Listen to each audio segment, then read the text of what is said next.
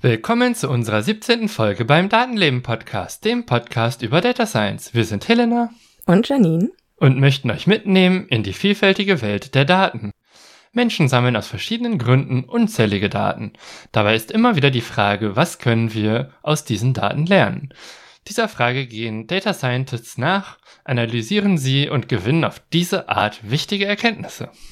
Ja, es geht um Erdbeben. Vielleicht erinnert ihr euch noch an unsere Jahresrückblicksfolge. Da kam einmal kurz das Thema Erdbeben auch vor, weil es darum ging, dass während des äh, Lockdowns, der 2020 stattfand im Frühjahr, ähm, die Erde ganz anders seismisch wahrgenommen werden konnte, weil das Hintergrundrauschen, das die Menschen nämlich verursachen, der ganze seismische Lärm durch Verkehr und äh, Bauen und so weiter, der kam zum Erliegen. Und deswegen war es plötzlich viel ruhiger und die Seismologen haben ganz andere Dinge oder anders Dinge gesehen als sonst. Und wir hatten in der Folge über den RC3 auch kurz Erdbeben erwähnt, weil wir von einem Projekt berichtet hatten, ähm, worüber es einen Vortrag auf dem RC3 gab, äh, der über das Erdbeben von Izmir ging, wo Menschen nämlich mittels OpenStreetMap Schadenskarten erstellt haben und so die Hilfe organisiert haben, damit die schnell bei Menschen ankommt, wo es wirklich notwendig ist. Und seitdem steht so das Thema Erdbeben ein bisschen auf unserer Wunschliste. Und deswegen geht es heute um verschiedene Aspekte rund um Erdbeben. Natürlich fangen wir mit ein paar Basics an. Ah, wo finden Erdbeben hauptsächlich statt? Wie oft gibt es Beben und solche Dinge? Und wir stellen uns die Frage, warum Erdbeben überhaupt so spannend sind und Menschen so viel darüber wissen möchten. Und dann geht es ein bisschen in die Details. Ah, da packt Helena vor allem aus, was wirklich bei Erdbeben passiert, nämlich aus physikalischer Sicht. Und zum Abschluss geht es noch um die Frage, wie gut Erdbeben sich eigentlich vorhersagen lassen. Ja, und warum ist das Thema interessant? Ja, es geht äh, um den Grund, auf dem wir stehen. Ja, es ist auch deswegen gerade aus Data Science Sicht spannend, weil Erdbeben führen zu einer Datensorte, über die wir später noch reden werden, die man weltweit erheben kann und wo das Zusammenfügen all dieser Daten halt äh, beeindruckende Erkenntnisse zutage fördert.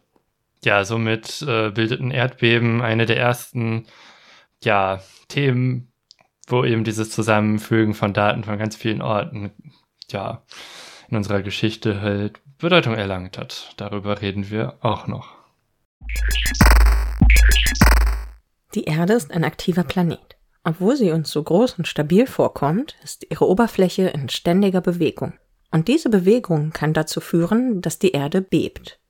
Es gibt Aufzeichnungen über Erdbeben, die weit zurückreichen, bis circa 1800 Jahre vor unserer Zeitrechnung.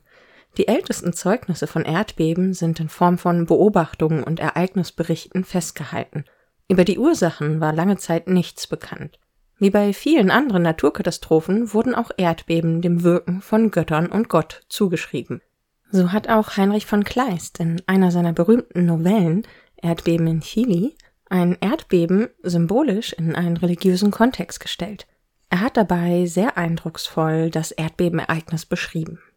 Das Leben schien ihm verhasst und er beschloss, sich durch einen Strick, den ihm der Zufall gelassen hatte, den Tod zu geben. Eben stand er, wie schon gesagt, an einem Wandpfeiler und befestigte den Strick, der ihn dieser jammervollen Welt entreißen sollte, als plötzlich der größte Teil der Stadt mit einem Gekrache, als ob das Firmament einstürzte, versank und alles, was Leben atmete, unter seinen Trümmern begrub. Zitternd, mit sträubenden Haaren und Knien, die unter ihm brechen wollten, glitt Geronimo über den schief gesenkten Fußboden hinweg der Öffnung zu, die der Zusammenschlag beider Häuser in die vordere Wand des Gefängnisses eingerissen hatte. Kaum befand er sich im Freien, als die ganze schon erschütterte Straße auf eine zweite Bewegung der Erde völlig zusammenfiel. Besinnungslos, wie er sich aus diesem allgemeinen Verderben retten würde, eilte er über Schutt und Gebälk hinweg, indessen der Tod von allen Seiten Angriffe auf ihn machte, nach einem der nächsten Tore der Stadt. Hier stürzte noch ein Haus zusammen und jagte ihn, die Trümmer weit umherschleudernd in eine Nebenstraße. Hier leckte die Flamme schon in Dampfwolken blitzend aus allen Giebeln und trieb ihn schreckenvoll in eine andere. Hier wälzte sich aus seinem Gestade gehoben der Mapocho-Fluss auf ihn heran und riss ihn brüllend in eine dritte.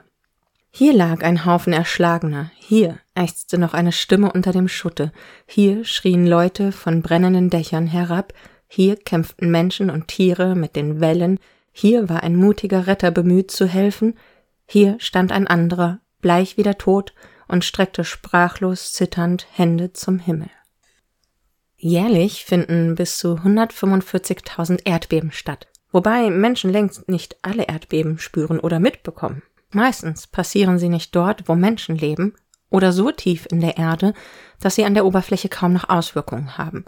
Und die allermeisten Beben sind eher schwach, so dass Menschen sie größtenteils gar nicht richtig wahrnehmen.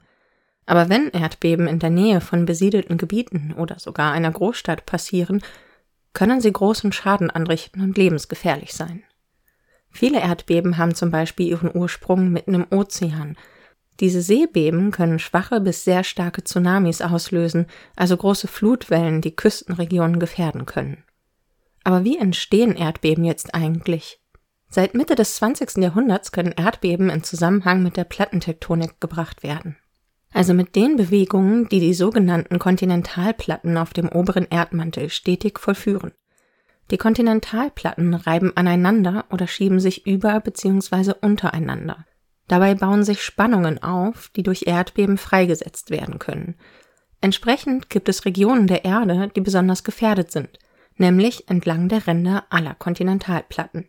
Es gibt aber auch noch weitere Ursachen für Beben, zum Beispiel starker Frost oder auch Aktivitäten des Menschen wie Erdgas- und Ölförderung. Inzwischen ist viel mehr über die Vorgänge rund um Erdbeben bekannt. Es werden extrem viele Daten gesammelt und dabei entstehen immer wieder überraschende Erkenntnisse. Ja, Erdbeben passieren jeden Tag irgendwo auf der Welt. Und letztlich bewegt sich die Erde die ganze Zeit um uns herum. Die Frage ist nur, wie stark bewegt sie sich? Und meistens spricht man dann von Erdbeben, wenn die halt eine gewisse Schwere erreichen. Und was die Schwere angeht, da gibt es eine Skala, über die wir da später nochmal ein bisschen sprechen werden. Äh, und da kann man sagen, ja, Erdbeben der Stärke 9 kommen etwa einmal in 20 Jahren vor und Erdbeben der Stärke 8 irgendwie einmal im Jahr. Die stärksten gemessenen Erdbeben der letzten, also man misst jetzt seit etwas über 100 Jahren Erdbeben, so richtig, also was heißt, man misst das? Man misst das im globalen Maßstab seit etwas mehr als 100 Jahren. Seit 2000 Jahren gibt es schon Messungen für Erdbeben im Lokalen. Und das stärkste Erdbeben mit einer Stärke von 9,6 war 1960 in Chile. Dann gab es in Alaska eins mit 9,3.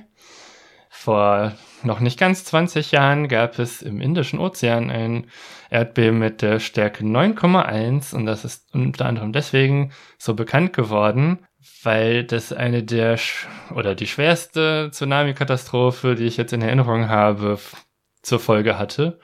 Weil ein Erdbeben, das im Meer passiert, führt oft dazu, dass Tsunamis entstehen. Äh, und ja, da waren so 2003, 2004 rum, so kurz nach Weihnachten hieß es dann, ja, hier Tsunami, 200.000 Leute sind gestorben. Und auf Platz 4 kommt dann schon das letzte, was die Stufe 9 überschritten hat in unserer Liste. Das ist auch sehr bekannt.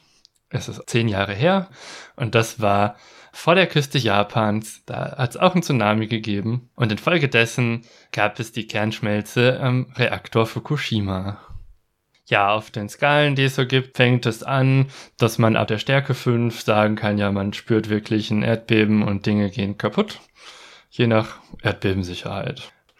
Ein anderes Erdbeben, was jetzt auch aus den letzten zehn Jahren war, was besonders viel kaputt gemacht hatte, war noch das in Haiti, wo im Grunde genommen die komplette Insel äh, und die Zivilisation dort zerstört wurde und da auch erstmal viel wieder aufgebaut werden muss. Und ansonsten eben aus den letzten 20 Jahren, vor allen Dingen Fukushima, und der Tsunami, der Indonesien verwüstet hat, die ich gerade schon erwähnt hatte. Bei dem Erdbeben vor der indonesischen Küste, wo über 200.000 Menschen an dem Tsunami gestorben sind. Das ist eine der schwersten Erdbebenkatastrophen, die es bisher gab. Äh, wobei die meisten eben durch den Tsunami am Ende ums Leben kamen und nicht durch das Erdbeben selber. Und ja, bei dem Erdbeben selber gibt es äh, eine andere Liste von Erdbeben, die potenziell auch gar nicht unbedingt die stärksten Erdbeben sein müssen, sondern dann spielt die Rolle, wo treffen sie die Leute? Und das Erdbeben von Haiti, was ich gerade schon ansprach, da sind sogar über 300.000 Leute gestorben. Und als äh, ja tragischer Spitzenreiter gilt ein Erdbeben aus China aus dem 16. Jahrhundert, wo man ach, über 800.000 Todesopfer zu beklagen hat. Und insgesamt äh, scheint China eher sehr stark betroffen zu sein, was so Todesopfer angeht. Ja, an dritter Stelle in dieser Liste steht Tangshan 1976, auch in China mit knapp 250.000 Todesopfern. Zu dem Beben kommen wir später auch noch. Ja, das waren jetzt Erdbeben aus aller Welt, äh, aber hier gibt es sowas ja theoretisch auch. Nicht nur sehr theoretisch, sondern auch praktisch. Ähm, Im Alltag nehmen wir Beben in Deutschland nicht so unbedingt wahr und sie spielen jetzt auch nicht unbedingt die größte Rolle äh, für die allermeisten Menschen in Deutschland. Aber auch Deutschland hat einige äh, Risikogebiete, wo eben gehäuft Erdbeben stattfinden, weil die geologischen Gegebenheiten so aussehen. Und zwar sind hier bei ähm, dem Geoforschungsinstitut Potsdam drei Schwächezonen in der Erdkruste Deutschlands benannt. Die erste wäre das Rheingebiet, die zweite die Schwäbische Alb und Ostthüringen und Westsachsen mit dem vogtländischen Schwarmbebengebiet tauchen hier auf. Was denn ein Schwarmbeben? ja, das Wort hat mich auch gleich ein bisschen fasziniert. Ich habe mal kurz geguckt. Ähm, bei einem Schwarmbeben, also äh, ich zitiere hier den Geopark Bayern, das heißt, dass sich die seismische Energie in vielen Hunderten bis Tausenden sehr schwachen Erdbeben entlädt. Stärkere Erdbeben sind daher bisher nie aufgetreten. Heftigere Erdbebenschwärme, wie zum Beispiel der von 1985-86, der vielen Personen noch gut in, Erinnerung ist, treten circa alle 74 Jahre auf, kleinere alle drei Jahre, einzelne Schwarmbebenereignisse kommen jedoch immer wieder vor. Also äh, ja, Erdbeben sind äh, Rudeltiere. Zumindest in manchen Gebieten, wo das halt tatsächlich dann auch so benannt wird, Schwarmbebengebiet. Wusste ich vorher auch noch nicht. Und äh, ja, so wie das klingt, ist das der Grund dafür, dass es zu keinem einzelnen heftigeren Beben kommt, weil eben diese Schwarmbeben quasi dort aktiv sind. Also so interpretiere ich das Zitat, was ich gerade vorgelesen habe. Das wäre ja total praktisch, wenn man herausfinden könnte, warum Schwarmbeben an diesen Orten stattfinden und ob man andere Orte dazu bringen kann, auch Schwarmbeben hervorzubringen statt starke. Muss man mal sehen, vielleicht in Zukunft. Ähm, wenn man sich die Seite des Geopark Bayern anguckt, die wir auch verlinkt haben, äh, gibt es dort auch ein Live-Seismogramm, das sich alle paar Minuten aktualisiert. Und da gibt es dann so ein paar Hinweise, wie man das lesen kann. Also der erste ist vor allem, dass selbst die Bewegung der Bäume im Wind verursacht ein seismisches Grundrauschen in der Aufzeichnung dort, weil die Messstation steht im Wald. Also wenn man da sehr viel Aktivität sieht auf dem ähm, Seismogramm, dann heißt es nicht unbedingt, dass es gerade ein Erdbeben ist. Es kann auch einfach sehr windig sein. Witzig. Und dort wird auch erwähnt, worauf Helena noch zu sprechen kommt, dass ein Seismograph auch Beben anzeigen kann, die an anderen Orten auf dem Globus stattfinden. Gut, dann äh, ist die Frage, wie, wie schlimm sieht es denn eigentlich in Deutschland aus mit den Beben? Sie kommen nicht gar nicht vor. Die stärksten Beben in Deutschland in den letzten 250 Jahren waren gar nicht so unstark. Das eine passierte am 18.02.1756 in Düren, östlich von Aachen. Das wurde mit einer Stärke von 6,1 eingetragen und hatte auch Todesopfer zur Folge. Das zweitstärkste Beben, ebenfalls mit einer Stärke von 6,1, fand circa 150 Jahre später statt, nämlich am 16.11.1911 in Albstadt südlich von Tübingen.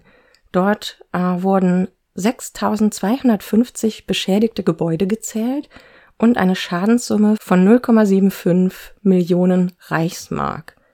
Das sind die beiden stärksten Beben in der Liste der letzten 250 Jahre, die in Deutschland stattfanden. Und das eine ist jetzt 100 Jahre her circa. Das jüngste starke Beben in Deutschland, das aufgetreten ist, ist gar nicht direkt in Deutschland selbst aufgetreten, wurde hier aber auch noch mit einer Stärke von 5,9 wahrgenommen. Das passierte am 13.04.1992 in Heinsberg mit dem Erdbebenherd in Röhrmond, Niederlande. Und dort ist eine Person gestorben, circa 7200 Gebäude wurden beschädigt und es entstand eine Schadenssumme von 250 Millionen D-Mark. So, und jetzt ist die Frage, wie oft kann man denn eigentlich mit solchen Beben rechnen? Und da gibt es auf dieser schönen Seite über die historischen Beben ähm, einen Satz, den ich hier auch mal mit anbringe. Ich verkürze den dann etwas. ähm, mit einer mittleren Wiederholungsperiode von zehn Jahren werden in Deutschland Beben der Magnitude 5,1 beobachtet. Mit mittleren Wiederholungsperioden von 50 Jahren ereignen sich Beben mit 5,8. Beben im Bereich der historisch größten Magnituden 6,1 besitzen eine mittlere Wiederholungsperiode von circa 100 Jahren. Oder haben wir jetzt natürlich schon in der Liste gesehen, es sind eher etwas über 150 Jahre, die zwischen den 6,1 in Düren und den 6,1 in Albstadt lagen. Aber ich glaube, das ist statistisch betrachtet immer noch ganz gut im Rahmen, äh, weil es sich ja nur um Wahrscheinlichkeiten handelt. Ja, genau. Aber das heißt eigentlich auch, ähm, dass das letzte Beben mit 6,1 etwa 100 Jahre her ist, macht es für uns relativ wahrscheinlich, dass wir in den nächsten Jahren noch so ein Beben erleben könnten, oder? Ja, das könnte man sagen, weil Erdbeben ja vor allen Dingen durch Spannungen in der Erdkruste verursacht werden, die, wenn sie länger nicht sich entladen haben, halt zunehmen und dann einfach die Wahrscheinlichkeit steigt, äh, je länger keins passiert, dass wieder eins passiert. Ja. Ansonsten wäre die Antwort nein, weil Statistik funktioniert so nicht. Nur weil ich gerade eine Eins gewürfelt habe, heißt es nicht, dass ich jetzt äh, keine Eins würfel oder so. Aber bei Erdbeben ist das halt ein bisschen was anderes, weil die physikalischen Prozesse halt ein bisschen was anderes sind. Ähm, auf der Seite, die ich gerade zitiert habe, bin ich allerdings über etwas gestolpert. Das habe ich jetzt beim Zitieren selbst dieser Wiederholungsperioden erstmal ausgelassen. Dort steht Magnitude ML gleich 5,1 und in Klammern MW gleich 4,8. Da hört es bei mir so ein bisschen auf. Weißt du, was es damit auf sich hat mit dem ML und MW und warum sind das unterschiedliche Werte? Ja, also ich glaube, zuerst sollte ich mal den Begriff Magnitude erklären. Und zwar wird Magnitude immer dann als Wort verwendet, wenn es sich um eine logarithmische Skala handelt. Also das heißt, dass ein Unterschied von eins zwischen zwei Werten nicht ja einen realen Wert von eins entspricht, sondern dass man das noch mit 10 hoch irgendwas multiplizieren muss. Was ein gutes Beispiel? Zum Beispiel, wenn man jetzt sagt, man hat hier Magnitude 1 und Magnitude 2. Meistens wird dann auch der 10er Logarithmus verwendet. Das heißt, Magnitude 1 würde dann einem Wert von 10 entsprechen und Magnitude 2 würde dann einem Wert von 100 entsprechen. Magnitude 3 ist dann 1000. Das heißt, der reale Wert nimmt Exponenten zu, also 10, 100, 1000. Das wird immer mal 10 mal 10 gerechnet, obwohl die Magnitude nur irgendwie jeweils plus 1 war. Und das macht man bei vielen Skalen deswegen, weil die menschliche Wahrnehmung auch logarithmisch funktioniert. Das betrifft zum Beispiel Schall, das betrifft Helligkeiten. Äh, ich habe noch kein Erdbeben erlebt, deswegen weiß ich nicht, ob das bei Erdbeben auch so ist. Äh, bei Helligkeiten wird Magnitude auch gerne verwendet, wenn man zum Beispiel die Sterne sich anguckt. Die Sonne hat dann eine besonders, also da sind die helleren Sachen dann mit der niedrigeren Zahl, im Gegensatz zu jetzt hier bei Erdbeben, wo die stärkeren Sachen höhere Zahl haben. Aber da wird auch von Magnituden geredet, was im Prinzip auch nur heißt, man vergleicht die Werte logarithmisch miteinander. Aber Werte zwischen 1 und 10, wie jetzt bei Stürmen oder bei Erdbeben, sind auch irgendwie leichter greifbar im Kopf, als wenn man jetzt sagt, hier 1 und eine Million. So, Magnituden basieren auf Logarithmen. Und jetzt haben wir hier zwei verschiedene Skalen. Einmal die ML, die Magnitude, die lokale Magnitude, wird das manchmal genannt wird. Und das MW steht dann für Mechanical Work Amplitude, also die äh, mechanische Arbeit. So, ML ist auch bekannt als die sogenannte Richterskala. Davon haben, glaube ich, die meisten schon was gehört. Und das ist dann, man guckt sich an, wie stark ist das Erdbeben in Form der Bewegung der Erde und man nimmt dann den Logarithmus von der Amplitude. Und die Amplitude ist dann quasi um wie viel Zentimeter bewegt sich die Erde. Das andere, die MW-Skala, die auch äh, Momentum-Magnitudenskala heißt, oder im Englischen Mechanical Work, bezieht sich auf die Energie, die freigesetzt wird. Und eigentlich sind die Zahlen, wenn man die in den Nachrichten hört, meistens nicht wirklich die Richterskala, sondern eigentlich nimmt man lieber mittlerweile die Momenten-Magnitudenskala, also das MW. Und hierbei äh, gibt es ein theoretisches Maximum, von dem man ausgeht. Das ist 10,6. Es wurde noch nie ein Erdbeben von Stärke 10 oder größer gemessen. Und 10,6 ist dann die Energie, bei der die Erdkruste nicht mehr stabil ist. Und äh, das kann im Prinzip nicht auf der Erde einfach so passieren, weil dann würde ja Feuer schon irgendwie die Spannung sich entladen, weil es ja schon zerbricht. Man kann sich aber vorstellen, dass ein solches Erdbeben trotzdem möglich ist, wenn wir einen äh, fucking großen Asteroideneinschlag abbekommen. Oder auch vielleicht den Ausbruch des Yellowstone Nationalparks. Fällt das in eine ähnliche Kategorie? Also Supervulkan als Stichwort. Könnte der so ein Erdbeben anstoßen? Das ist eine gute Frage. Ich würde sagen, äh, es ist eher unwahrscheinlich, weil die meisten Vulkane ja dann auch ausbrechen, wenn sie die Kruste, die über ihnen geschlossen ist, durch Druck wegbekommen. Und der Druck baut sich ja mit der Zeit auf. Das heißt, die werden, glaube ich, auch nicht stärker werden können als das. Mhm. Im Prinzip braucht man einen anderen Prozess. Also entweder Energie von außen, also ein Asteroid, oder eine Explosion, wo aufgrund von einer gerade frisch auftretenden chemischen Reaktion viel mehr Energie freigesetzt wird.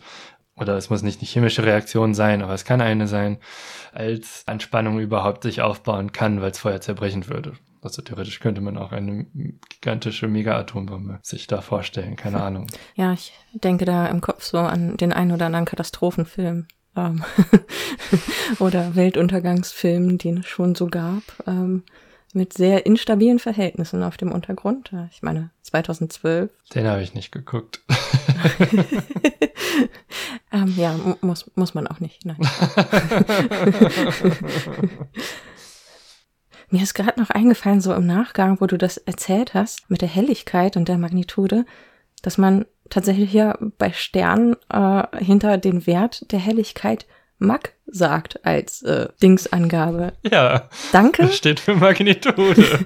das weiß ich jetzt auch. Sonne ist, glaube ich, bei minus 27.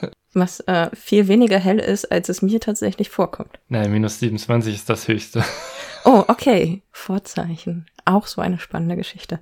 Ja, die können auch negativ sein. Auch bei der Richterskala können die Vorzeichen negativ sein. Aber das sind halt Erdbeben, die spielen für uns keine Rolle, weil die so schwach sind. äh, man kann die messen. Klar, bei meinem Experiment, das ich für meine Doktorarbeit hatte, da würden mich solche Sachen schon auch nerven. Aber sonst.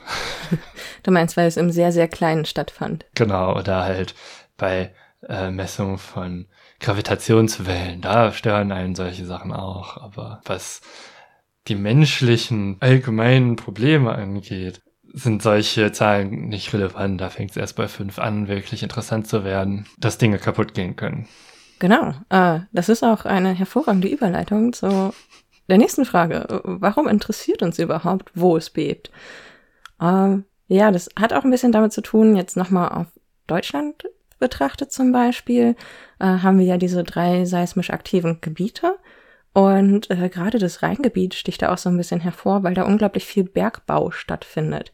Und das ist tatsächlich einer der Gründe, warum es für Menschen sehr wichtig ist, äh, zu wissen, wie oft, wie stark und warum es bebt, ähm, weil nämlich solche Strukturen durchaus sehr anfällig sein können. Also es geht um die äh, Planbarkeit von Gebäuden, um die, die Sicherheit in Lebensräumen und grundsätzlich die Gefahreneinschätzung.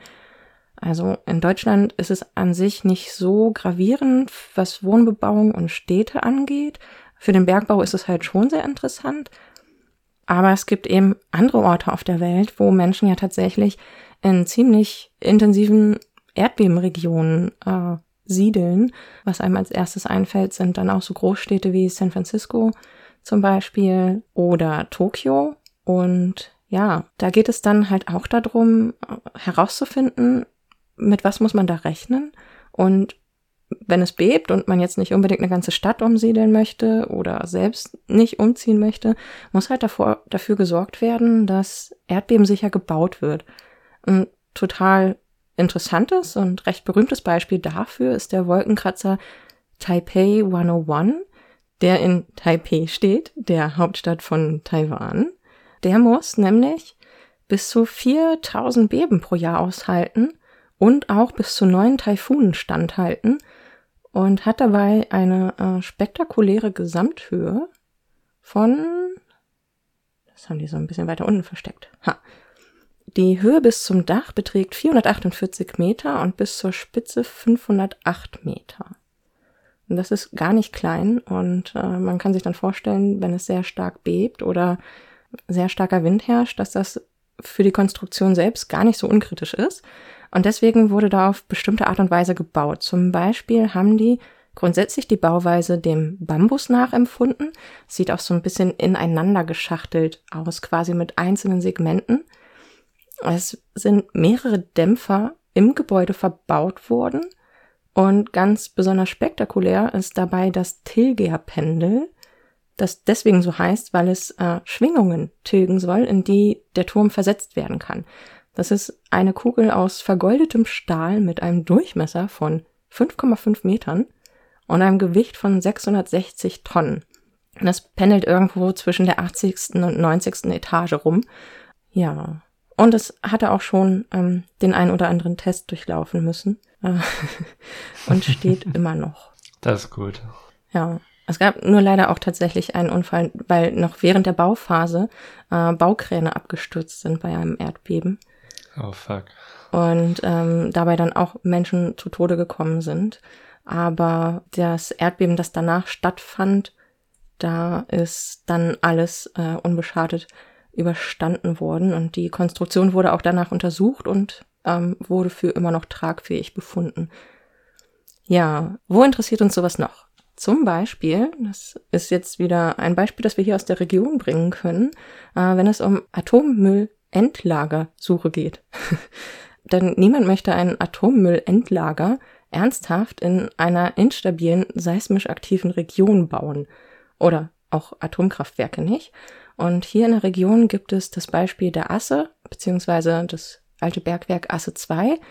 Dort befindet sich nämlich äh, das damals experimentelle Atommüllendlager, das vielleicht alle kennen, weil es jenes welches Lager ist, in das einfach mal ein paar Fässer Atommüll geschüttet wurden, die dann mit Beton übergossen wurden und dann dachte man, das ist alles gut. Und da stellte sich heraus, dass der Berg in Bewegung ist und nicht so gut ist, wie man vorher vielleicht gedacht hatte oder auch schon nicht. Aber das ist Spekulation und äh, Gegenstand zahlreicher Untersuchungen. Es ist nämlich so bei der Asse, dass ja dort früher Salz abgebaut wurde und es ist, wie gesagt, ein Berg, der auch noch in Bewegung ist und äh, entsprechend rissig ist. Und jetzt dringt eben schon seit einiger Zeit salzhaltiges Grundwasser ein. Es sieht auch sehr abgefahren da drin aus. Äh, ich stand neben so einem Becken, in dem dieses Grundwasser aufgefangen wird. Und es ist ja riesige Swimmingpools in riesigen Salzhallen. Äh, so sieht das ein bisschen aus in gespenstischer Atmosphäre.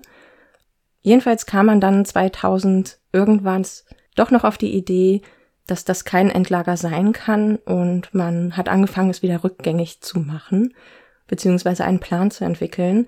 Und seitdem laufen sehr komplizierte Vorbereitungen, unter anderem das neue Bohren oder Anlegen Abteufen eines neuen Schachtes, über den dann das Zeug ausgefahren wird und solche Geschichten. Ähm, damit aber ja der Ort überwacht wird, gibt es natürlich an der Asse auch eine Messstation.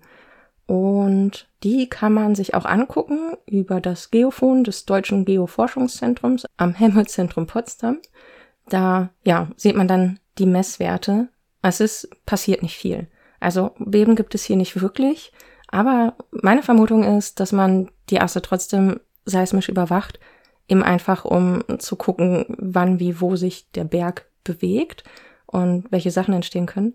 Als wir damals, und das ist jetzt auch schon fast zehn Jahre her, in die Asse eingefahren sind und uns das mal angeguckt haben äh, mit einer Gruppe, da konnten wir zum Beispiel eine bestimmte Stufe im Berg selbst nicht ähm, mit dem mit den Fahrzeugen zurücklegen, die es unter Tage gibt, sondern mussten dann den Fahrstuhl nehmen, weil auf der Wendeltreppe, wo man in so einem Kreis runterfahren könnte, waren nämlich so starke Risse, dass man da erstmal nicht durch konnte.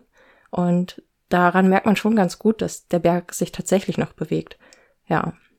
Okay, äh, langer Exkurs, interessantes Thema. Es gibt super viele Links dazu, die man sich angucken kann. Ähm, und auch super spannend, sich die ganze Geschichte dazu mal durchzulesen. Jedenfalls möchte man in solchen Regionen einfach solche Dinge nicht haben. Und das betrifft ja auch andere Gegenden der Welt, vor allem halt Siedlungen, die sich in seismisch aktiven Regionen befinden. Genau. Ich glaube, ich bin jetzt einfach fertig mit dem Punkt und Helena erzählt uns jetzt, was dann eigentlich physikalisch bei Erdbeben passiert. Genau, also Erdbeben sind ja Erschütterungen der Erde und die können verschiedene Ursachen haben und die bekannteste ist wahrscheinlich so äh, tektonische Platten, die ineinander vorbeischieben und dann Spannungen aufbauen, weil sie sich gegenseitig festhalten, aber irgendwann muss die Spannung sich entladen und dann bebt die Erde. Also letztlich wird irgendwo ganz viel Energie freigesetzt und diese Energie kann sich dann in der Erde auf verschiedene Art und Weisen ausbreiten. Theoretisch wäre ja auch denkbar, dass die sich nicht ausbreiten würde, sondern dass die komplett irgendwo absorbiert wird und dann, keine Ahnung, verflüssigt sich irgendein Material und fertig und dann passiert nichts. Aber das ist nicht, was passiert, sondern die Energie verteilt sich in verschiedene Richtungen und das macht sie in Wellen. Das wird dann als seismische Welle bezeichnet und da gibt es verschiedene Wellentypen. Zwei davon sind welche, die durch Festkörper durchgehen, also viele Erdbeben finden ja auch unter der Erde statt und da sind im Wesentlichen zwei Wellentypen relevant. Und dann gibt es noch drei weitere Wellentypen, die sogenannten Oberflächenwellen, die vor allen Dingen an der Erdoberfläche dann zutage treten und dann halt auch die ganze Zerstörung verursachen. Und von den beiden Wellen, die durch irgendwie Körper durchgehen, das sind einmal die sogenannte Primärwelle und dann die Sekundärwelle, auch abgekürzt als P-Welle und S-Welle. Und die Namen haben einfach damit zu tun, welche schneller ist. Also die Primärwelle ist vielleicht so doppelt so schnell wie die Sekundärwelle. Und die Primärwelle kann man sich so vorstellen wie Schall. Im Grunde genommen ist das einfach die Dichte, dass irgendwie Materie zusammengedrückt wird und das breitet sich dann wellenförmig aus. Und Schallwellen, so wie die Primärwelle bei Erdbeben, das sind sogenannte longitudinale Wellen. Das heißt, die Ma Masse bewegt sich auch in dieselbe Richtung wie die Welle. So. Im Gegensatz dazu stehen sogenannte Transversalwellen, bei denen sich die Wellenausbreitungsrichtung senkrecht äh, zu der Bewegung der Masse vorzustellen ist. Im Grunde genommen ist das so wie Licht funktioniert. Gut, da sieht man die Welle in der Regel nicht. Viele waren bestimmt schon mal im 3D-Kino oder mit diesen lustigen 3D-Brillen. Das sind sogenannte Polarisationsfilterbrillen, die man heutzutage benutzt. Äh, und Polarisation existiert nur bei Wellen, wenn die Ausbreitungsrichtung senkrecht ist zu der Bewegungsrichtung der Materie oder des Feldes äh, im Falle von Licht. Im Fall von äh, Erdbeben heißt es dann, dass das so Scherwellen sind. Im Grunde genommen so ähnlich ist auch eine Wasserwelle, aber nicht ganz. Bei Wasserwellen kommt man nämlich eher in die Richtung von Oberflächenwellen und dann passiert es halt oft, dass die Materie sich nicht wirklich äh, in eine Richtung bewegt, sondern so ellipsenförmig, sowohl in Ausbreitungsrichtung als auch orthogonal zur Ausbreitungsrichtung gleichzeitig. Äh, und damit sind wir dann eben schon bei den Oberflächenwellen, äh, bei denen das halt häufiger der Fall ist. Also da gibt es auch drei verschiedene Typen. Ich, äh, ja, die Details jetzt so auseinander zu bekommen, ist, äh, glaube ich, nicht so spannend. Aber da gibt es halt welche, die so ellipsenförmig sich bewegen, aber dann gibt es auch noch welche, wo die dann auch noch zur Seite wegschert. Oberflächenwellen sind halt tendenziell noch ein bisschen langsamer. Und was jetzt halt spannend ist in Bezug auf Nicht-Oberflächenwellen, also P-Welle und S-Welle, ist, dass die S-Welle, also das heißt die Scherwelle, die sich senkrecht zur Ausbreitungsrichtung bewegt, das funktioniert nur in Festkörpern, nicht in Flüssigkeiten. In Flüssigkeiten kann sich eine Druckwelle ausbreiten, so wie Schall oder halt die P-Welle. Das heißt, wenn man jetzt sich anguckt, äh, welche Wellen ankommen, da kann man gucken, ob die zufälligerweise durch eine Flüssigkeit durch ist oder nicht. Was auch ganz spannend ist, ist, dass zum Beispiel auch eine Atombombenexplosion, die unter der Erde stattfindet, äh, im Gegensatz zu einem seismischen oder plattentektonischen Erdbeben auch erst einmal nur eine P-Welle auslöst, also eine Druckwelle, und erst im nächsten Schritt quasi die Scherwelle, die S-Welle generieren kann. Und im Grunde genommen ist es auch hier so, äh, wie man das zum Beispiel von Licht kennt. Wenn man jetzt irgendwie eine Münze in ein Glas Wasser legt, dann sieht es aus, als wäre der an einem anderen Ort, als wenn kein Wasser in dem Glas Wasser drin wäre. Das liegt an der Lichtbrechung und diese Brechung existiert genauso für Erdbebenwellen. Das heißt, wenn ein bestimmter Gestein äh, an einem Ort ist, wo die, das Erdbeben ausgelöst wird und dann kommt die plötzlich durch ein anderes Material durch, dann ist die Geschwindigkeit der Ausbreitung anders und dann gibt es auch ja eine Brechung, das heißt, die Richtung der Welle ändert sich. Und an jeder dieser Grenzflächen, wo zwei Materialien aufeinandertreffen, kann auch die Energie wiederum sich in die verschiedenen Wellentypen aufteilen. Also wenn jetzt zum Beispiel eine S-Welle auf eine Flüssigkeit trifft, dann kann ja die Energie nicht mehr als S-Welle weiterlaufen, weil die geht durch Flüssigkeit nicht durch, sondern die wird dann plötzlich eine P-Welle. Das heißt, die Wellen können sich ineinander verwandeln. Das ist spannend. Ja. Aber ja, ist ja eigentlich auch logisch, weil man lernt ja in Physik, dass die Sache mit dem Energieerhaltungssatz. Genau, die Energie bleibt da. Wenn man so genau sagen kann, wie sich Wellen in bestimmten Medien fortsetzen und du ja auch schon das mit der Atombombe erwähnt hast, ich meine ja auch, dass häufig, wenn ähm, einzelne Länder Atombombentests machen, unterirdisch vor allem, dass die häufig dadurch äh, bekannt werden der Öffentlichkeit, dass ähm, ja andere Länder das quasi seismisch wahrnehmen. Ja. Das heißt also, man kann nicht nur sagen, wie sich etwas auf eine bestimmte Art und Weise durch die einzelnen Medien fortsetzt, sondern auch, was die Ursache dafür ist? Genau, das kann man machen. Hm. Okay, wir wissen jetzt in etwa, was quasi unterirdisch passiert, während ein Erdbeben stattfindet. Aber wie genau misst man das jetzt? Also wir hatten ja schon häufiger jetzt das Wort Seismograph und Seismogramm. Wie findet die Messung statt? Im Grunde genommen ist das ganz einfach. Die Erde bewegt sich. Und die einfachste Möglichkeit, so ein Erdbeben zu messen, ist, man nimmt sich eine ganz schwere Kugel, am besten aus irgendeinem schweren Metall, packt darunter einen Stift und hängt die Kugel aber an ein Pendel. Das hat dann den Effekt, wenn man jetzt unter dem Stift an der Kugel zum Beispiel ein Blatt Papier langsam langzieht mit gleichbleibender Geschwindigkeit, dann malt ihr ein Strich. Und wenn sich die Erde bewegt, dann gilt ja die Massenträgheit. Das heißt, die Erde bewegt sich, die Kugel bleibt aber stehen. Das heißt, das Papier bewegt sich unter der Kugel hindurch und dann malt das Ganze eben eine Linie. Und diese Linie ist dann im Grunde genommen die einfachste Form von einem Plotter, also einem Objekt, was äh, Dinge malt in XY-Richtung. Ja, und das ist dann das Seismogramm, äh, was dann da aufgemalt wird.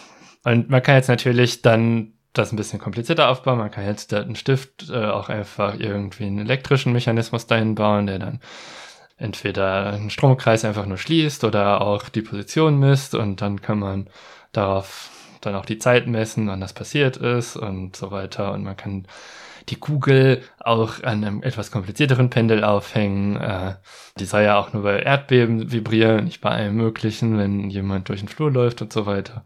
Das heißt, das kann man beliebig kompliziert machen, aber das ist so die Grundidee, dass sich einfach die Erde unter einem Pendel hinweg vibriert. Ist das auch das Prinzip, was man bei äh, den Schreibern mitkriegt, wo die Nadel so nach rechts und links ausschlägt? Ja, im Grunde genommen, weil da ist ja dann Federpendel dran, was eine sehr große Schwere hat. Äh, und wir hatten ja vorhin schon beim Thema äh, von den S-Wellen, die Scherwellen, die halt nicht in Ausbreitungsrichtung sich bewegen. Mhm. Und deswegen kann es durchaus relevant sein, dass man diese Sensoren auch in verschiedenen Verkippungsrichtungen aufstellt, um die Polarisation dieser Welle mitzubekommen. Und dann ist natürlich ein einfaches Fadenpendel, wo eine schwere Kugel dran hängt, äh, bisschen zu simpel, weil das kann nur genau eine Dimension. Ja. Ähm, ich habe bei meiner Recherche auch gesehen, dass äh, in, in den Plots Erdbeben von überall auf der Welt auftauchen können. Also konkret bei diesem ähm, Geopark Bayern war das auch erwähnt ähm, dass wenn man sich das so anguckt, das Seismogramm, was die da live mitschreiben, und wenn da ein großer Ausschlag ist, dann wird empfohlen, dass man sich auch andere Stationen anguckt, also andere Seismographen auf der Welt, um dann tatsächlich sehen zu können, woher das Beben wirklich kommt. Weil, ja, äh, wie gesagt, Deutschland ist ja jetzt nicht so erdbebenreich. Also ähm, ist, wenn da ein Ausschlag ist, die Wahrscheinlichkeit sehr hoch, dass man mal woanders gucken könnte. Könnte man dann also sagen, dass man mit den Seismographen so ein bisschen auch das Prinzip der Triangulation äh, benutzt und zu gucken, wo das Beben wirklich stattfand. Also, dass man halt mehrere Stationen miteinander vergleicht und guckt, wo quasi der Ausschlag am stärksten ist oder die stärksten zusammennimmt und guckt, wie es dazwischen aussieht. Genau, das kann man sehr gut machen. Am besten funktioniert Triangulation natürlich, wenn die Stationen relativ nah auch am Erdbeben dran sind. Weil wenn man jetzt in Deutschland eins aus Japan misst, wird das ein bisschen kompliziert. Aber das äh, Spannende daran ist, äh, in den letzten 2000 Jahren haben unter anderem die Chinesen schon Erdbebensensoren gebaut, die halt im Lokalen in der Lage waren, Erdbeben zu messen. Aber in den 1880er Jahren wollte ein Physiker namens Ernst von Räuber-Paschwitz sich die Gezeitenkräfte angucken, also den Mond, den Einfluss des Mondes auf die Erdkruste. Und er hat die These aufgestellt, ja, vielleicht deformiert der Mond ja durch die Gezeiten die Erdkruste. Und deswegen hat er zwei, ja, im Grunde genommen zwei Pendel aufgestellt, äh, eins in Potsdam, eins in Wilhelmshaven. Und 1889 gab es ein Erdbeben in Tokio, also relativ kurz nachdem er das aufgestellt hat. Und äh, eine Stunde nachdem das irgendwie stattgefunden hat, hat er das auf beiden, also auf beiden Pendeln den Ausschlag gesehen. Äh, und das war dann so das erste Seismogramm, bei dem man gesehen hat, oh ja, äh, verdammt, das war ein Erdbeben auf der anderen Seite der Welt. Und wir können das hier messen. Und dadurch, dass eben dieses Signal auf beiden Pendeln waren, war es halt auch kein Zufall, sondern es war tatsächlich ein realer Effekt. Äh, und das ist die Grundlage der Seismologie, bei dem es nämlich genau darum geht, an möglichst vielen verschiedenen Orten auf der Welt äh, ja die Seismographen aufzustellen, um dann auch möglichst den Zeitpunkt mit zu erfassen, wann was passiert und dann ja unter anderem zu triangulieren. Aber triangulieren ist nicht das Einzige, was man damit machen kann, sondern ich habe ja gerade schon gesagt, durch verschiedene Materialien breiten sich die Wellen unterschiedlich aus. Das heißt, je nachdem, wo die Welle das zum erst angekommen ist, kann man dann anhand der Geschwindigkeiten sagen, äh, ja, das müssten diese und jene Materialien gewesen sein. Und gerade zwischen Japan und äh, Deutschland muss dann ja auch fast durch die gesamte Erde, durch bis ins tiefste Innere muss die Welle sich ausgebreitet haben. Dann gibt es halt so Effekte wie es gibt Wellenbrechungen, dass die Richtung sich ändert und dass bestimmte Wellen dann schneller sich fortbewegen als andere. Also die P-Welle kommt halt als erstes dann in Deutschland an und dann die S-Welle. Und wenn man das alles vergleicht von einem Erdbeben auf überall auf der Welt, dann sieht man, das ist relativ chaotisch, bis man das Muster erkennt. Und das Muster, was man da erkannt hat, ist wie ist die Erde im Inneren aufgebaut? Dass es eine Erdkruste gibt, darunter einen Erdmantel und dann einen flüssigen Erdkern und da drin einen festen Erdkern, hat man genau über diese Erdbeben herausgefunden, die man durch die gesamte Welt äh, durchgemessen hat, weil man sehen kann anhand der Geschwindigkeiten, ja, das hier ist durch verschiedene Materialien gegangen und man hat gesehen, oh, da geht die Energie aus der S-Welle in eine P-Welle über. Da muss es flüssig gewesen sein. Also, dass man der Meinung ist, dass der Erdkern flüssig sein muss, kommt genau hier raus. Aus Erdbebenmessungen. Sehr cool. Das heißt ja eigentlich auch, dass man über Erdbebenmessungen dann rein theoretisch, wenn man der Wissenschaft soweit zuhören möchte, tatsächlich beweisen kann, dass die Erde rund ist und einen flüssigen Kern hat. Genau. Okay. Es gibt noch einen anderen Grund, weshalb man weiß, dass die Erde einen flüssigen Kern hat und dass es unser Erdmagnetfeld.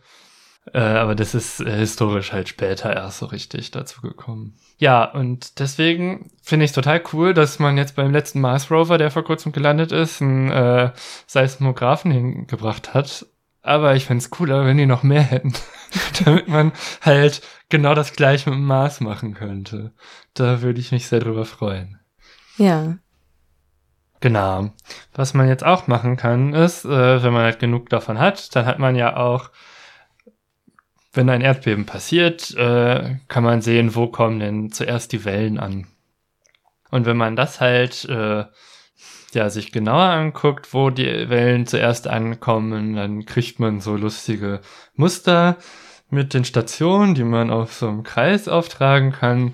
Und je nach Grund des Erdbebens, also was für ein physikalischer Prozess dahinter steckt, also ob das jetzt irgendwie zwei Dinge, die übereinander sich schieben sind, so Sachen, die aneinander vorbei sich ziehen, oder eine Atombombe oder so, äh, sieht dann eben, kriegen halt andere Stationen von dem Ort, wo es losgegangen ist, dann diese äh, Information, dass ein Erdbeben stattgefunden hat, zuerst. Und daraus kann man dann halt äh, quasi so Muster aufmalen, aus denen man dann die Ursache rauslesen kann. Sind das diese lustigen Kreise, die ich immer neben den Erdbebenbeschreibungen finde? Genau, das sind diese lustigen Kreise, die auch oft irgendwie als Double Couple äh, bezeichnet werden. Äh. Okay, also was ich jetzt mit lustige Kreise meine, ist, ähm, man sieht neben den Erdbeben äh, Ereignissen jeweils ja so ein, so ein kleines Kreisdiagramm und da gibt es äh, verschiedene Darstellungsweisen, die ich schon gesehen habe.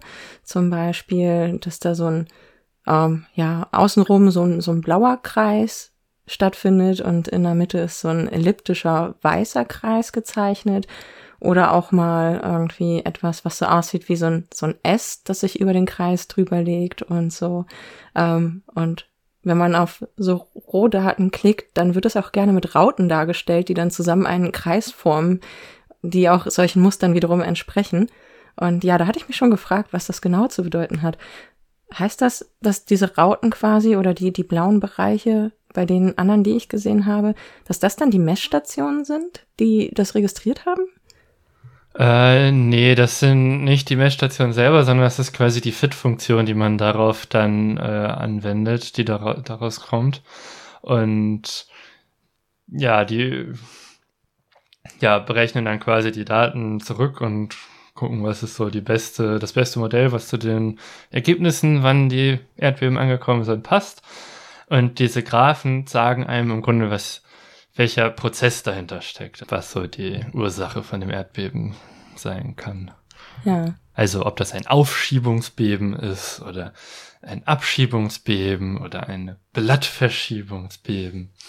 So Blattverschiebungsbeben sind dann die, wo schwarz und weiß gleichmäßig vorkommt, während Aufschiebung, da ist dann der schwarze Bereich elliptisch in der Mitte und Abschiebung ist der weiße Bereich elliptisch in der Mitte zum Beispiel. Ah. Genau, und das sind dann Möglichkeiten, halt die Ursache besser zu verstehen. Ja, Ursache verstehen. Das äh, leitet dann quasi auch natürlich zur nächsten Frage über. Wenn man so viele Daten über Erdbeben hat und so viele Erkenntnisse ja tatsächlich schon generieren konnte und die, die Prozesse an sich versteht, die dahinter stecken, müssten sich dann nicht langsam auch Erdbeben vorhersagen lassen. So, und da habe ich ein bisschen zu recherchiert und die Antwort ist nein und ja, aber eher nein. ja. Zumindest äh, die Zusammenfassung meiner Antwort. Es gab bisher wenige, wenn überhaupt mehrere, erfolgreich vorhergesagte Beben. Zu der erfolgreichen Vorhersage komme ich gleich noch. Aber es ist ziemlich schwierig. Und warum es schwer bis unmöglich ist, da möchte ich einfach mal äh, drei schöne Sätze aus Wikipedia zitieren. In gut bekannten und intensiv untersuchten Gebieten ist eine genauere Erdbebenvorhersage möglich. Auch hier liegt die Unschärfe der Vorhersage jedoch im Bereich mehrerer Monate oder Jahre. Bei der Betrachtung von Einzelereignissen ist ein kompliziertes Zusammenspiel einer großen Zahl von Einflussgrößen zu beobachten, so dass die isolierte Betrachtung einer einzigen Größe zur erfolgreichen Vorhersage nicht erfolgversprechend ist.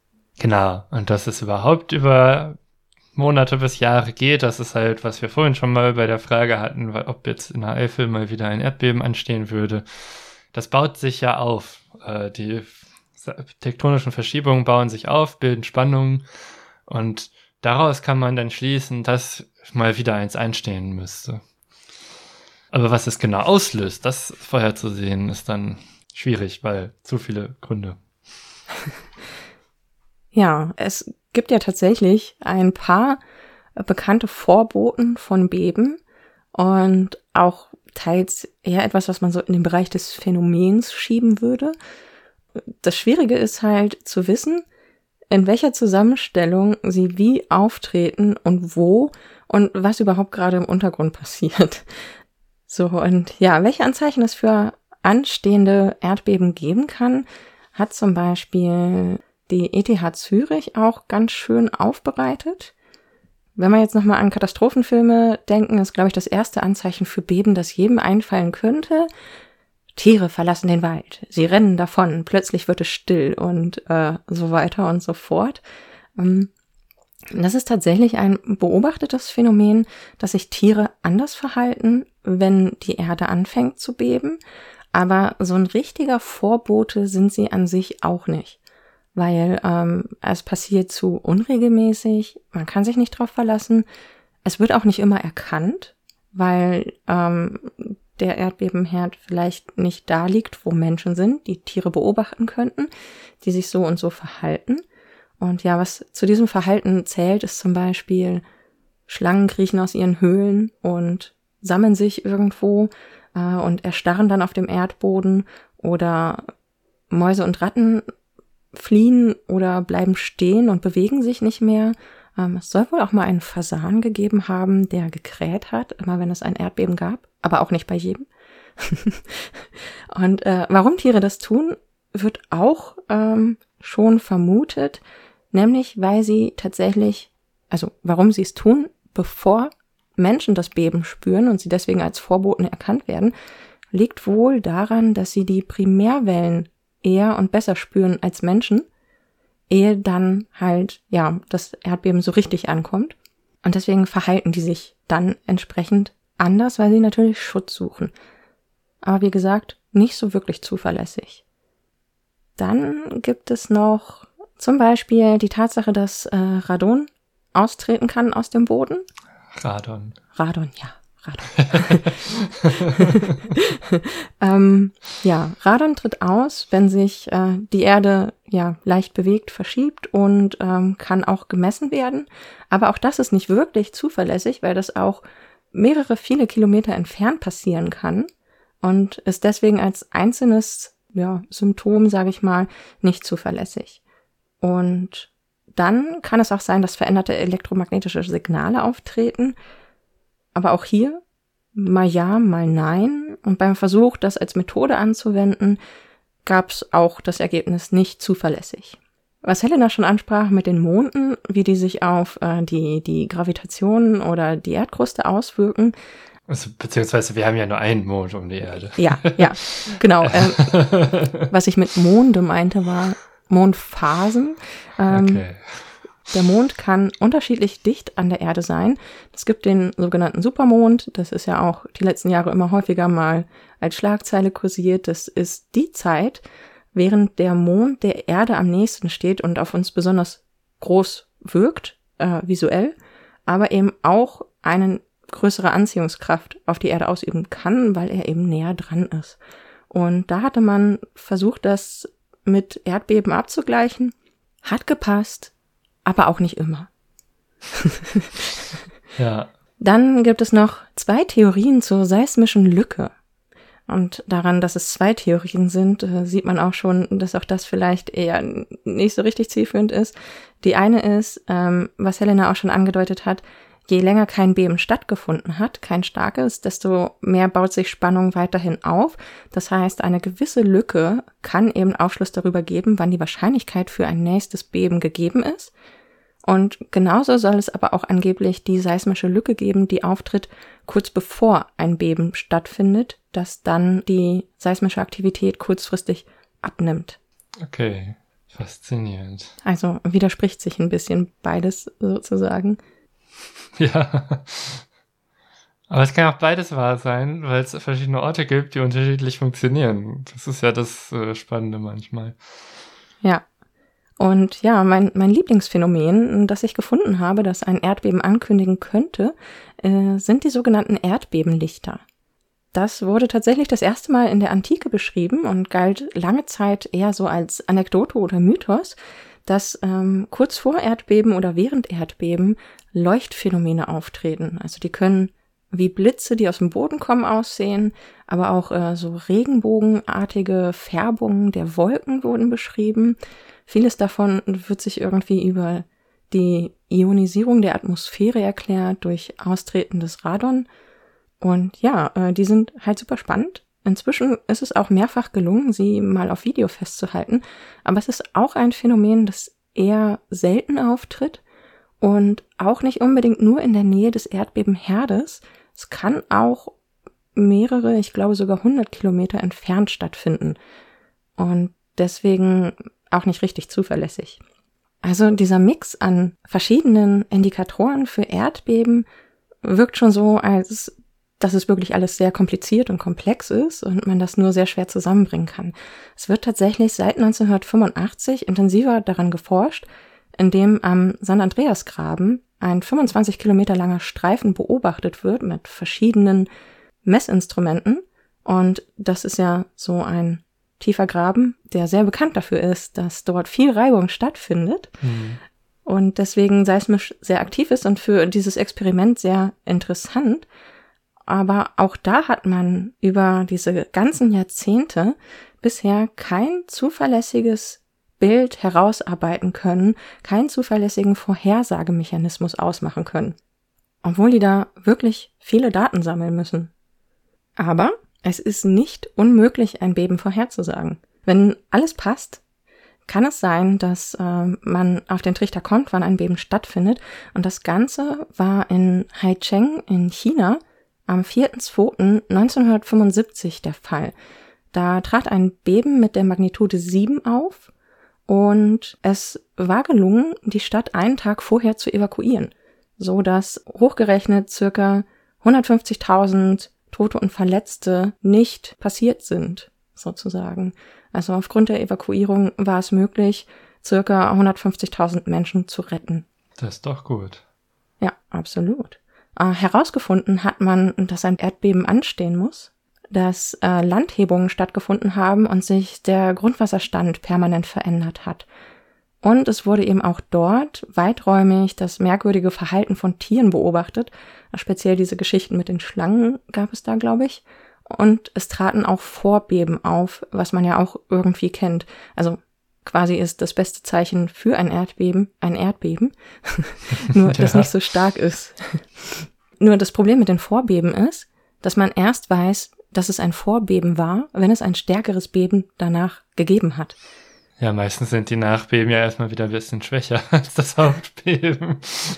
ja. ja. Das auch noch. Aber ob ein Beben, sagen wir mal, der Stärke 4 jetzt ein Vorbeben ist oder das eigentliche starke Beben, das stattgefunden hat, ähm, weiß man halt erst, wenn ein größeres ausbleibt oder sich danach ereignet. Ein anderer Grund, warum ähm, es natürlich auch wenig Todesopfer zu beklagen gibt. Dort ist zum Beispiel der lokale Baustil, der eben auch angepasst ist an die Erdbebenregion. Aber ja, das war etwas, wo es funktioniert hat, ein Erdbeben aufgrund der sich gehäuften Anzeichen vorherzusagen. Ja, und auch Menschen zu retten, weil man ja auch gehandelt hat. Genau. Vorhersage hilft ja nicht alleine, man muss auch handeln. Das stimmt. Das ist nämlich dann tatsächlich auch ein Problem, das ein Jahr später, nämlich 1976, aufgetreten ist. Ich hatte das vorhin schon erwähnt, da geht es jetzt um das Beben in Tangshan. Das ist gar nicht so furchtbar weit weg ähm, von dem eben angesprochenen Beben in Haicheng. Und das hat ja etwa ein Jahr später stattgefunden. Und dort wurde nicht evakuiert, weil nämlich, obwohl es das eine oder andere Vorzeichen gab, war es offensichtlich, so ist der Bericht, super schwierig zu interpretieren, was es bedeutet. Denn zum einen ist Anfang der 70er die gesamte äh, Region, größere Region, ähm, sehr seismisch aktiv gewesen, was sich dann zum einen in dem Erdbeben von Haicheng entladen hat und auch im Nachgang dieses Bebens war viel seismische Aktivität dort zu merken, weswegen man quasi die Vorbeben, die sich vor Tangchan dann 1976 ereignet haben, in diesem Grundrauschen der starken seismischen Aktivität gar nicht so richtig wahrgenommen hat. Und das führte leider dazu, dass nach offiziellen Angaben etwa 250.000 Menschen verstorben sind das ist ja in der Liste mit den Beben mit den meisten Todesopfern an dritter Stelle gewesen und über 800.000 wurden verletzt. Also es fand mit einer Stärke von 7,8 statt. So. Und ja, das Problem war eben, dass sich das nicht eindeutig hat identifizieren lassen, was gerade passiert. Die Anzeichen waren eben angeblich an keiner Stelle eindeutig genug. Und es wird auch in diesem Bericht deutlich gemacht, dass es verschiedene Arten von Erdbeben gibt. Das hatte Helena ja schon erklärt und dass die je nach Art auch unterschiedliche Vorläuferphänomene mit sich bringen. Das heißt zum Beispiel, wenn das Beben von Tangshan eine andere Ursache hatte als das von Haicheng, dann kann auch die nicht erkannten Vorlaufphänomene daran liegen, dass sie schlicht und ergreifend ganz anders waren. Zusammenfassend kann man dann halt sagen, das heißt eigentlich, dass es aktuell überhaupt gar keine verlässliche, garantierte Vorwarnzeit gibt. Also niemand kann garantieren, dann und dann wird ein Beben stattfinden, weil. Und das heißt, Warnungen können dann gemacht werden, meistens, wenn es stattfindet. Halt ab der ersten Registrierung, dass ein Beben sich ereignet, kann gewarnt werden. Und das ist eben nicht sehr viel Vorwarnzeit und deswegen redet man hier auch nicht mehr von einer Vorhersage eines Bebens. Ja, man hat nicht besonders viel Vorwarnzeit und das liegt daran, dass die Erdbeben sich verdammt schnell fortbewegen. Also die Oberflächenwellen haben Geschwindigkeiten von 2 bis 4,6 Kilometern pro Sekunde. Und die P-Welle, die Primärwelle, die tendenziell am schnellsten ist, hat je nach Material Geschwindigkeiten von 6 Kilometern pro Sekunde bis 14 Kilometern pro Sekunde. Und ja, da hört man schon, äh, ja, das geht verdammt schnell. Äh, das heißt, im Zweifel hat man vielleicht ein, zwei Sekunden, gerade bei starken Beben, um die in der Nähe passieren, um überhaupt irgendwie zu reagieren. Die S-Wellen, also die Sekundärwellen, sind dann bei 3,5 bis 7,4 Kilometer pro Sekunde. Ein Tacken langsamer, äh, aber das spielt eigentlich erst so richtig eine Rolle, wenn man weiter weg ist. Aber direkt an dem Ort, wo es passiert, hat man wenig Zeit. Ein bisschen mehr Zeit hat man, wenn die Seebeben stattfinden und es stattdessen Tsunami-Warnungen gibt, weil da dauert es dann schon teilweise bis mehrere Stunden, bis die tatsächlich irgendwo auftreffen. Aber im Grunde hat man quasi keine Zeit. Das heißt, wenn man warnt, dass ein Erdbeben stattfindet, muss das automatisiert passieren über Mechanismen, die einfach da sind. Genau, das setzt halt ein funktionierendes Warnsystem voraus. Und wir hatten ja letztes Jahr in Deutschland am 10. September den ersten Warntag, der seit mehreren Jahrzehnten stattgefunden hat. Äh, es heißt so schön, der erste Warntag seit der Wiedervereinigung. Und das ist ja nun auch schon ein bisschen her. Und da hat man eklatante Mängel am Warnsystem feststellen können. Also die Meldungen haben nicht alle Menschen erreicht und erreichen konnten sie Menschen vor allem über die Warn-Apps, die es gibt, die Nina-Warn-App oder Cat-Warn. Und die haben teilweise nicht funktioniert. Also sie sind irgendwo stecken geblieben im Prozess. Äh, ich glaube, auf meinem Handy kam die Warnmeldung eine halbe Stunde später an. Ähm, wir waren gerade in einer Region mit dem Bus unterwegs, wo es tatsächlich noch Sirenen gab, die dann ähm, Alarm gemacht haben. Aber auch das ist ja in Deutschland fast komplett zurückgebaut worden. Die Warnung vor Katastrophen mit Sirenen, die gibt es kaum noch. Und ja, auch bei der aktuellen Flutkatastrophe haben wir jetzt gemerkt, dass sobald das Netz zusammenbricht, das Erreichen der Bevölkerung relativ schwierig ist. Und auch da haben Warnsysteme versagt, beziehungsweise sind die Warnungen, die es im Vorfeld gab, gar nicht so sehr an die Bevölkerung durchgedrungen. So, da ist, glaube ich, auch einfach viel Arbeit nötig, insgesamt, um solche Warnsysteme wieder zum Laufen zu bringen. Ja, also bei der Nina-App und äh, es ist auch daran gescheitert, dass die nicht dafür ausgelegt waren, dass innerhalb von einer Sekunde 80 Millionen Warnungen rausgeschickt werden sollen. Was halt dumm ist, weil das ist ja für Extremsituationen da. Und da muss es einfach auch drauf ausgelegt sein. Also ich meine, man weiß ja, wie viele Leute hier wohnen, wie viele Handys es gibt.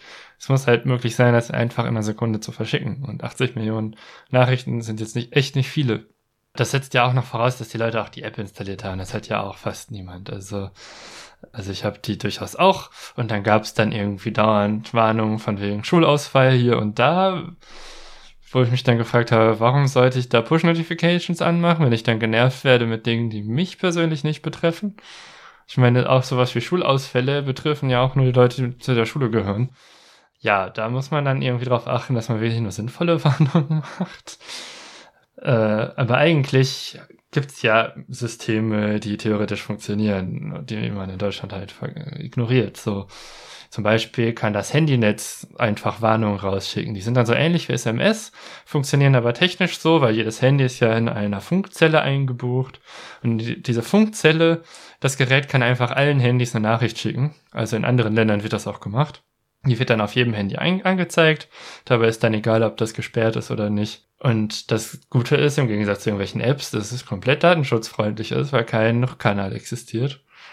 Und technisch total trivial, muss man halt nur mal aktivieren. Schön wär's. Aber das beste Warnsystem oder die beste Möglichkeit, Warnungen rauszuschicken, bringt einem nichts, wenn sich niemand traut, die Warnung auch scharf zu schalten. Also eine Lösung dafür ist ja, dass man Warnungen rausschickt, automatisiert mit Grenzwerten die man definiert und dann sagt, ja, sobald dieser Grenzwert überschritten ist, kommt eine Warnung. Und dann guckt man halt, ob die Leute mehr genervt sind, weil das dann doch nicht so schlimm ist oder ob die Leute, wie die Leute darauf reagieren. Dann kann er die Grenzwerte anpassen, aber es ist kein einzelner Mensch schuld daran, dass er Panik verbreiten würde, wenn es dann doch nicht so schlimm kommt, weil das ja oft der Vorwurf ist. Obwohl aus meiner Sicht es sinnvoller ist, lieber ein paar Mal mehr zu evakuieren, als äh, am Ende Todesopfer zu haben, weil nicht gewarnt wurde, weil sich keiner traut zu sagen, wir machen das jetzt. Nur weil, wenn es ein falscher Alarm gewesen ist am Ende und es nicht so schlimm kommt, Leute dann rumjammern. Also, ja, genug gerantet. ja.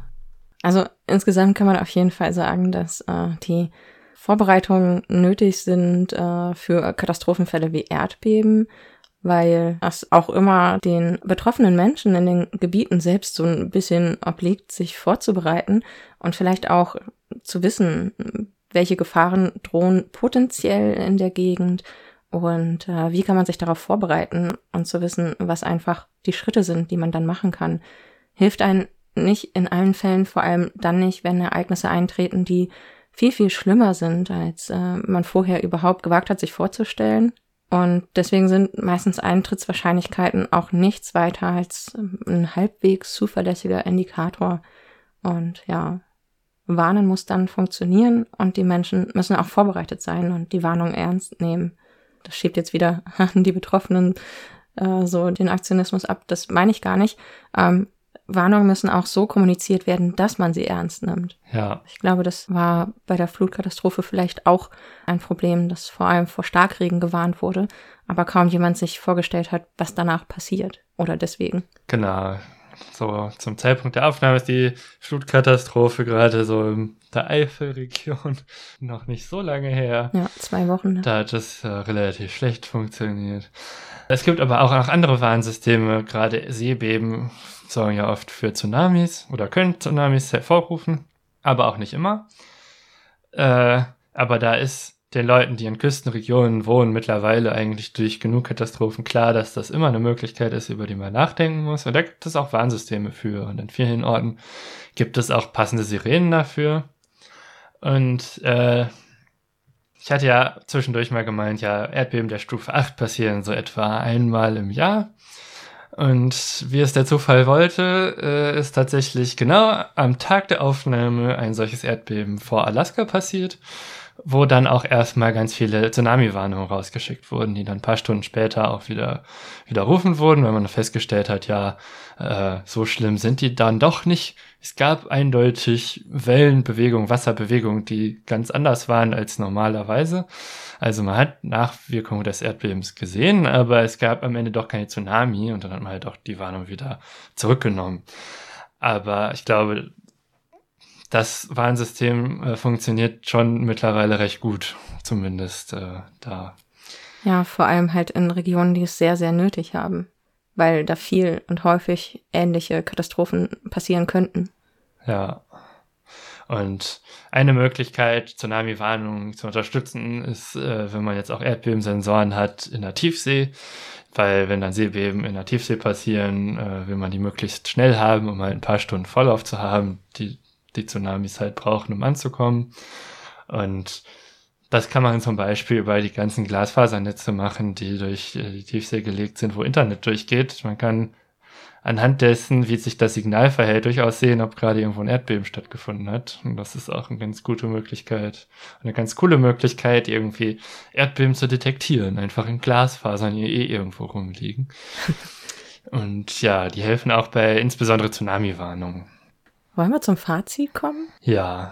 Gut, dann machen wir es jetzt nicht noch länger als nötig, obwohl das Thema wirklich sehr, sehr spannend ist. Also vielleicht bin ich ja. auch ein bisschen eskaliert äh, bei der Recherche. Ja, was ist unser Fazit? Erdbeben sind super spannend und Erdbeben können aber auch super viel Schaden und Leid anrichten für Menschen, die in Erdbebenregionen wohnen. Genau, aber man kann, man weiß ungefähr, wo Erdbebenregionen sind und deswegen macht es Sinn, mal zu gucken, lebe ich zufälligerweise in einer Region, wo das eine Rolle spielt. Das gilt aber auch für andere Naturereignisse, wie eben so Überflutungsszenarien, ob man zufälligerweise in der Nähe von einem Fluss wohnt oder was auch immer, um einfach mal zu überlegen, was ist so das Risiko, habe ich irgendwie Orte, wo ich mich hinbegeben kann, wenn die Erde bebt oder so es lohnt sich auf jeden Fall immer zu gucken, was ist denn überhaupt so an Naturereignissen realistisch in der eigenen Umgebung, weil das kann zehn Kilometer weiter schon wieder ganz anders aussehen. Mit Erdbeben jetzt vielleicht nicht, aber mit anderen ja. Katastrophenarten. Genau, das haben wir auf jeden Fall gelernt und wir haben gelernt, dass äh, die Erde einen flüssigen Erdkern hat. ja, und dass sie deswegen auch höchstwahrscheinlich rund sein muss. Wahrscheinlich. Aber warum fallen? Nein, ich fange das jetzt nicht an. uh, okay, gut. Ähm, ich habe auch wieder eine Menge gelernt, uh, vor allem was diese lustigen Kreise sein sollen. Und dass äh, die Intensität des Lichts von Sternen in Magnitude angegeben wird. ja. Ein Fakt, den ich nicht erwartet hätte bei dieser Folge. Ähm, ja, und gut. Ich hoffe, ihr habt auch viel gelernt und das hat euch soweit Spaß gemacht. Ich möchte diese Stelle nochmal nutzen, um nochmal Werbung zu machen für unsere Feinstaubfolge, die wir geplant haben, wo wir euch dazu aufrufen möchten, ähm, mit uns Daten zu sammeln, nämlich ab September. Und zwar mit einem Feinstaubsensor, den ihr eventuell schon zusammengebaut habt oder vielleicht noch zusammenbauen möchtet, um mitzumachen. Und alle Informationen dazu gibt es auf unserem Blog. Das werde ich nochmal verlinken. Genau. Und die nächste Folge äh, wird dann am 11.09. erscheinen. Also vier Wochen nach dieser Folge, so wie immer. Und als Thema werden wir diesmal haben, wie man aus Bildern 3D-Modelle berechnen kann, um diese dann auszudrucken. Und dazu werden wir eine Gästin haben, nämlich Lisa. Und das wird mega spannend. Ich freue mich da schon sehr drauf. Und ja, seid auch gespannt. Das wird dann sehr viel mit maschinellem Lernen zu tun haben, denke ich. Und äh, ja, Auswertung von Daten und dann Objekte daraus generieren. Das ist total cool. Ja, da freue ich mich auch schon drauf. Ich habe ja einen 3D-Drucker hier stehen und äh, bin festen Entschlusses, das ausprobieren zu wollen. Mal gucken, ob es bis dahin klappt. Wenn ihr die Folge auf keinen Fall verpassen möchtet und uns weiter zuhören möchtet, wie wir über spannende Dinge aus dem Data Science Bereich reden, folgt uns auf Twitter, wenn ihr es noch nicht tut, unter @datenleben oder besucht unsere Webseite www.datenleben.de. Dort gibt es auch einen Subscribe-Button. Hinterlasst uns gerne Feedback, darüber freuen wir uns immer. Und falls ihr Fragen oder Themenvorschläge habt, dann schreibt uns. Noch eine Anmerkung in eigener Sache, beziehungsweise nicht ganz in eigener Sache. Ähm, ja, ich habe inzwischen das Podcasten doch recht gern und dachte mir, ein Podcast reicht vielleicht nicht ganz. Ich glaube, das ist etwas, was vielen PodcasterInnen passiert. ich bin beim Hexenwerk. Das ist ein Podcast-Kollektiv der Hexen, die ja eine feministische Subgruppe des CCC sind. Und genau, wir haben einen Podcast, der jetzt seit dem 1.8. Folgen veröffentlicht. Es gibt auch einen Trailer. Ihr findet uns unter podcast.hexen.org. Dort sind unsere Folgen aufgelistet und ja, hört gerne rein. Vielleicht gefällt euch auch das, wenn ihr euch für Data Science interessiert. Äh, unsere Themen sind Technik, Kultur und Feminismus und es wird super spannend, weil die Hexen aus unglaublich vielen verschiedenen Menschen bestehen, die alle in ganz unterschiedliche Bereiche reingucken und ihre Erfahrungen teilen. Und ja, deswegen dachten wir, es wird Zeit für einen Podcast und den gibt es jetzt. Ja, ich bin gespannt. Ich freue mich schon auf die, ja, die ersten Folgen zu hören. genau, und ja, dann bleibt uns nur noch für eure Aufmerksamkeit zu danken und ja, bis zur nächsten Folge. Ciao. Bis dann. Tschüss.